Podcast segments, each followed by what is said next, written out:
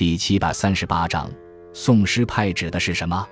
此为清代一个推崇宋诗的诗派。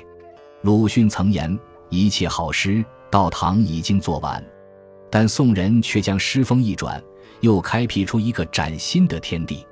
南宋后期尊崇唐诗的言语在《沧浪诗话》中对比唐诗优越于宋诗之时，曾分析：本朝人尚礼，唐人尚意性。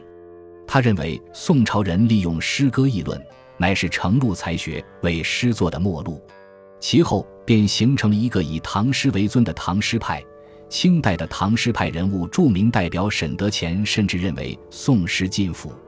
在唐诗派将宋诗的特点作为一种缺点进行评点的同时，有读者，尤其是那些饱学之士，却认为宋诗的特点并非缺点，而是一种风格，认为唐诗胜在意趣，而宋诗则自有一种理趣。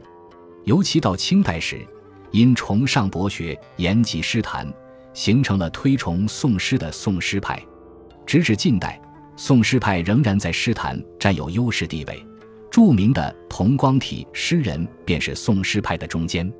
另外，钱钟书认为，虽然诗分唐宋，但并非严格以朝代为界限，而是指两种风格。